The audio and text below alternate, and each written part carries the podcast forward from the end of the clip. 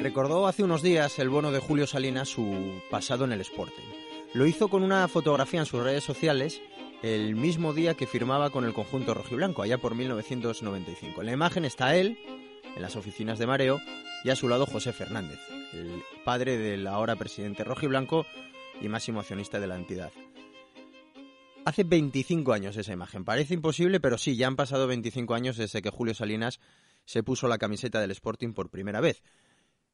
25 años en los que en el Sporting ha pasado de todo, principalmente muchos años en segunda división, aunque también alguna alegría con algún ascenso a la máxima categoría.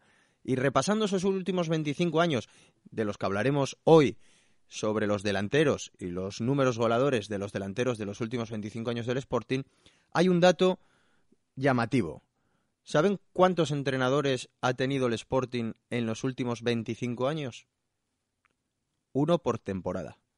El Sporting cuenta con 25 entrenadores sin contar los años en el que José Antonio Redondo estuvo dos veces sentado en el banquillo, sin contar las dos etapas de Pepe Acebal, sin contar a los entrenadores que repitieron en varias ocasiones eh, como entrenadores del Sporting, el conjunto rojiblanco cuenta con 25 entrenadores en los últimos 25 años.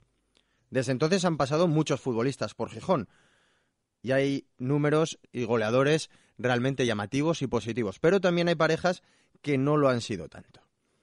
En 1995-96, en la que Julio Salinas firma por el Sporting, por cierto, dice que es una de las mejores decisiones que ha tomado en su vida o que tomó en su vida la de fichar por el Sporting. Y también decía en el texto que acompañaba la imagen antes explicada que echa mucho de menos o que piensa mucho en lo que echó de menos al Sporting y que no sabe qué hubiera sido de él si hubiese llegado dos temporadas antes o no se hubiera ido a Japón un año y medio después de firmar por todo el cariño que recibió en Gijón, pues en esa temporada Julio Salinas se convirtió en el pichichi del equipo, con 18 goles. El segundo, por aquella temporada, fue Lediakov, con 8. Y como entrenadores pasaron Ricardo Recha, Ramiro Solís y Novoa, primera división. La temporada siguiente también se conseguiría la permanencia en la 96-97 con Benito Floro y Miguel Montes como técnicos del Sporting. Iba a surgir una figura realmente llamativa, la de Cherichev, que quedó como máximo goleador con ocho dianas. Julio Salinas solo jugó media temporada y fue el segundo máximo goleador, aún así, con seis. El año del descenso, en la 97-98 en Primera División, aquella temporada en la que el Sporting termina la competición con 13 puntos, dos victorias, siete empates y 29 derrotas, tuvo que esperarse en la jornada 24 al 8 de febrero para ver la primera victoria en el Molinón contra el Racing y dos meses después se vio en la jornada 32 la segunda y última victoria de aquella temporada en el Español, contra el Español. Montes, Maceda, Novoa y Redondo se sentaron en el banquillo y como Pichichi quedó la primera pareja de rusos más llamativa en el Sporting, que fue Cherichev con seis goles y Lediakov con cuatro. Iban a repetir la temporada siguiente y la siguiente, dos más iban a quedar los dos rusos como máximos voladores. Porque en la 98-99, ya en segunda división, con el Sporting teniendo cuatro entrenadores, Antonio López, Redondo, Adrián de Mos y Braojos en el banquillo, Cherichev volvió a ser el máximo goleador, con 13 y le siguió Lediakov y Monchu con 5. Les digo que Cherichev y Lediakov marcaron una época en el Sporting, porque en la 99-2000, también en segunda división, con Braojos primero y después con con el banquillo, Cherichev quedó como máximo artillero con 13 goles y Lediakov le siguió con 12. Hasta aquí la historia de los rusos en el Sporting, que no es, que no es corta. Cherichev en la 96-97 ya quedó Pichichi y lo sería hasta la 99-2000. Porque en la 2000-2001, de nuevo en segunda división, Cantator y Pepe Acebal fueron los entrenadores, pero el máximo goleador fue Manel con 11 y el segundo Soto con 10. Cherichev y Lediakov, que estaban en aquel entonces en la plantilla del Sporting, hicieron 3 y 4 goles respectivamente. En la 2001-2002 resurge la figura de David Villa. El Sporting en segunda división, son esos eternos 10 años que todos conocemos. Con Pepe Acebal en el banquillo, Villa rompe los moldes con 18 goles en segunda división y por detrás Lozano y Soto quedaron con 6 cada uno.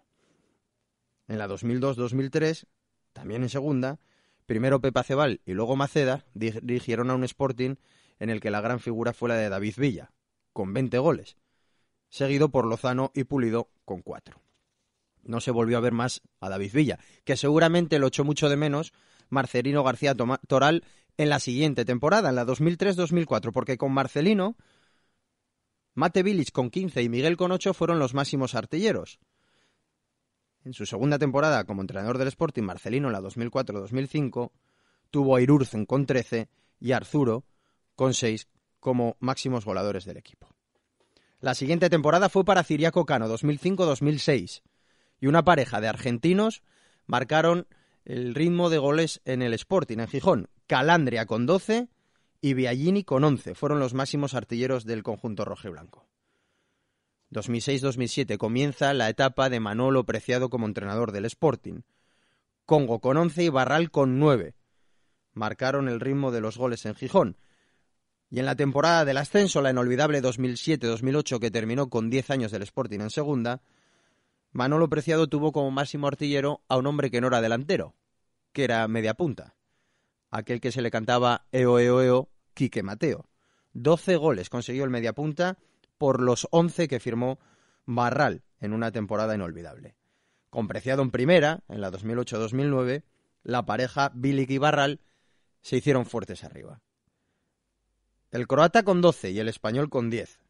Para dejar paso a un Diego Castro, que estuvo dos temporadas siendo el máximo artillero del conjunto rojiblanco.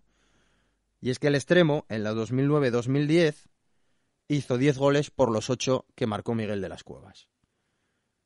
Y en la 2010 y 2011, los mismos protagonistas fueron los máximos voladores. Diego Castro celebró 9 goles, mientras que de las Cuevas celebró 6.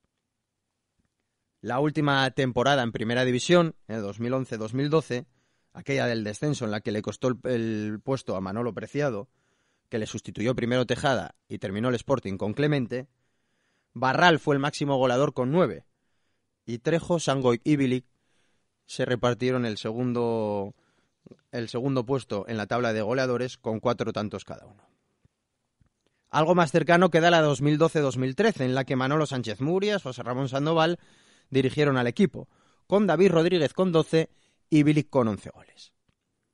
Se acordarán el estreno de Abelardo con el primer equipo en la temporada 2013-2014. Stepovic marcó el ritmo con 23 y Lekic con 12. Recuerden, pareja de rusos con Lediakov y con Cherichev, pareja de argentinos con Biagini y con Calandria, y ahora pareja de serbios con Stepovic y Dejan Lekic. El año del ascenso de Abelardo, Guerrero fue el máximo goleador con 11 y Carlos Castro con 9. Y ya en primera, con el Pitu, Sanabria marcó 11 y Carlos Castro 7. El año que se bajó, con Abelardo y Rubin el banquillo, Duye Chop marcó 9 y Carlos Carmona 8.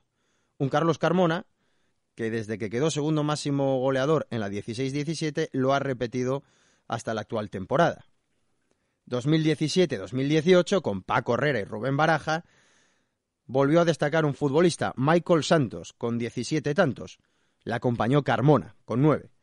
La temporada pasada fue para Jurjevic, con once, con Rubén Baraja y José Alberto en el banquillo. Y Carmona firmó siete. Y a día de hoy, en la 19-20, a falta por disputarse las últimas jornadas de la competición, en la que José Alberto comenzó en el banquillo y parece que va a terminar Djukic en el mismo, Jurjevic y Aitor García son los máximos voladores del equipo con cinco tantos cada uno.